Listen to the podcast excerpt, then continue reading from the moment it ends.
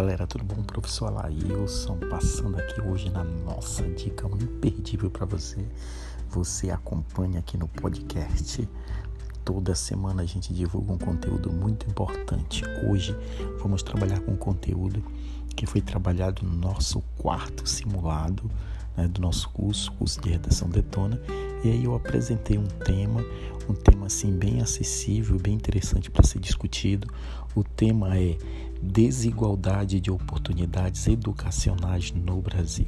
O que, é que a gente precisa entender a partir de uma temática dessa tão importante na sociedade, especificamente na sociedade brasileira? A gente precisa entender de início que há uma disparidade, né? há uma disparidade, primeiramente dentro da questão educacional no Brasil. Você percebe que uma parte tem acesso a uma educação de qualidade e uma outra e uma grande parte acaba não tendo esse acesso a essa educação de qualidade. E aí a gente entende que no Brasil nós temos dois tipos de educação, né? que é a educação pública e a educação particular. A partir desse viés, a gente precisa entender que o que gira em torno dessa discussão é o poder econômico, logicamente. O Estado ele oferece uma educação né, de acordo com a Constituição, porém uma educação com falhas. Você percebe que há é, vários itens ou, ou, vários obstáculos que acabam impedindo que essa educação ela seja de qualidade. Primeiro, a questão estrutural, não há um espaço adequado, professores é, não capacitados e, além disso, uma ausência né, de professores, ausência de especialistas nessa área. Tudo isso incentiva é, o, o, aluno né, a não ter um aprofundamento, um direcionamento sobre isso. É como se a escola pública ela fosse é, algo sem muito interesse. Já no outro viés, você tem conhecimento de que quem tem um poder aquisitivo, logicamente, vai pagar uma educação particular você percebe que há uma, uma disparidade muito grande em relação à educação pública e à educação privada e a partir dessa deficiência, a partir dessa problemática, você percebe que as oportunidades elas aparecem para quem está mais apto, né? Para quem teve um, um, um estudo, para quem teve uma capacitação maior, quem teve um aprofundamento maior. Então, se você for comparar um aluno de escola pública é, e um aluno de escola particular, é, você vai perceber que há uma, um, uma diferença imensa é, ao entrar no mercado de trabalho para competir por uma vaga. Né? Você percebe que isso é muito visível na sociedade brasileira. E aí a gente precisa entender que a partir dessa discussão, a partir dessa lógica, né, a partir desse debate, a gente precisa é, entender que essa problemática é uma problemática é, histórica, logicamente, né? uma problemática histórica, é uma problemática política e social, porque a gente percebe que a educação ela foi feita não para o pobre, e sim para o rico. Historicamente você percebe isso muito bem. Né? A partir dessa discussão, a partir desse, desse viés histórico, é, sociológico, a gente precisa entender em que situação ou em que contexto nós nos encontramos, né? Tomar uma posição a partir daí e é muito importante que você compreenda o tema, logicamente, né? Que esse tema ele seja compreendido, porque o tema desigualdade de oportunidades educacionais no Brasil, você percebe uma problemática muito evidente, né? Você percebe que uma parte consegue é, ter oportunidade, consegue ter perspectiva na sociedade e uma outra não consegue. E é justamente pelo fato da educação não ser uma educação de qualidade.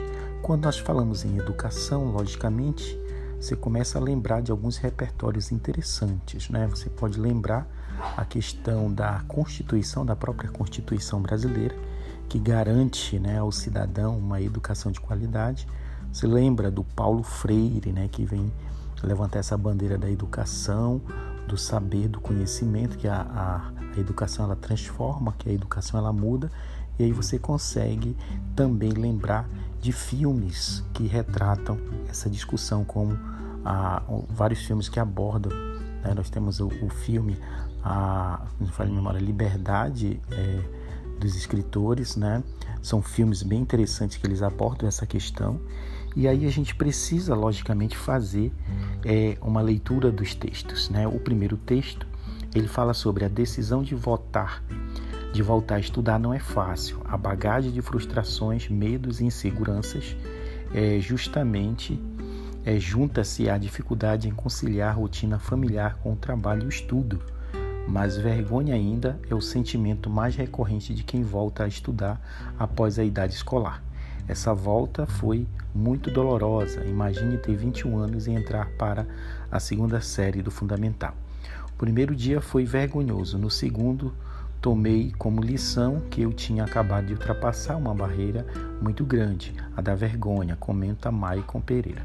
O texto 1, ele aborda a dificuldade dos alunos né, de, de um poder aquisitivo menor, das dificuldades que eles enfrentam no dia a dia. Né? Além de uma educação que não é uma educação de qualidade, esse jovem ele acaba enfrentando vários fatores que acabam é, impedindo dele retornar aos estudos. Né? E a questão da evasão escolar ela está muito relacionada à questão econômica, né? à questão social, e a gente sabe que isso é muito presente na sociedade. O texto 2, ele fala sobre jovens de 19 anos que não concluíram o ensino médio. É um número alarmante né, de pessoas que entraram no ensino fundamental, poucos conseguem concluir o ensino fundamental e menos ainda conseguem concluir o ensino médio. Aí o texto ele vem apresentar alguns dados: 62% abandonaram os estudos, nunca frequentaram a escola, 38% ainda estão na escola. Né? O texto 3 ele conta que uma história, ele, Eupídio abandonou a escola em 1964 aos 16 anos. Na época fazia o quinto ano do ensino fundamental, teve que largar os estudos para trabalhar, porque meus pais ficaram doentes e eu precisava ajudar em casa. Quase cinco décadas depois, o idoso se aposentou e decidiu retornar aos estudos. O principal motivo que o levou a voltar à sala de aula, conta, foram comentários que ouviu durante a vida. Muitas pessoas falavam que eu era analfabeto e isso me deixava encabulado. Aí você percebe novamente a mesma questão, né? o que impede, o que dificulta essa questão. Aqui no texto 4, quando olhamos para a história da educação brasileira, vemos que ela sempre foi marcada por fortes desigualdades. Olha só o texto dialogando com o tema: ora pelo não acesso ao sistema escolar, ora pela exclusão dentro do próprio sistema, ou ainda pelo acesso a padrões diferentes de qualidade educacional. Os efeitos desse quadro de exclusão são perversos. Durante muitos anos, aqueles que não tinham acesso ao sistema educacional eram analfabetos, não tinham dinheiro, o direito de votar. Hoje em dia, o não acesso à educação de qualidade pode ser empecilho para o exercício efetivo da cidadania e para a inserção é, adequada no mercado de trabalho. Além disso, as desigualdades educacionais podem contribuir para o aumento das desigualdades econômicas. Perfeito, o texto 4 ele vem encaixar dentro da discussão, né? Se você não tem uma educação de qualidade, essa educação logicamente vai impedir que você consiga galgar dentro da sociedade um emprego melhor, uma expectativa de vida melhor. Então, o que a gente percebe a partir desse tema muito bem interessante e o aluno ele precisaria seguir todos esses caminhos, fazendo a leitura do tema, é, fazendo análise dos textos motivadores, para que ele consiga ter uma boa interpretação e um bom texto, tá bom, galera? É isso aí, acompanhe o nosso podcast. Toda semana estamos liberando dicas para você. É isso aí, um abraço.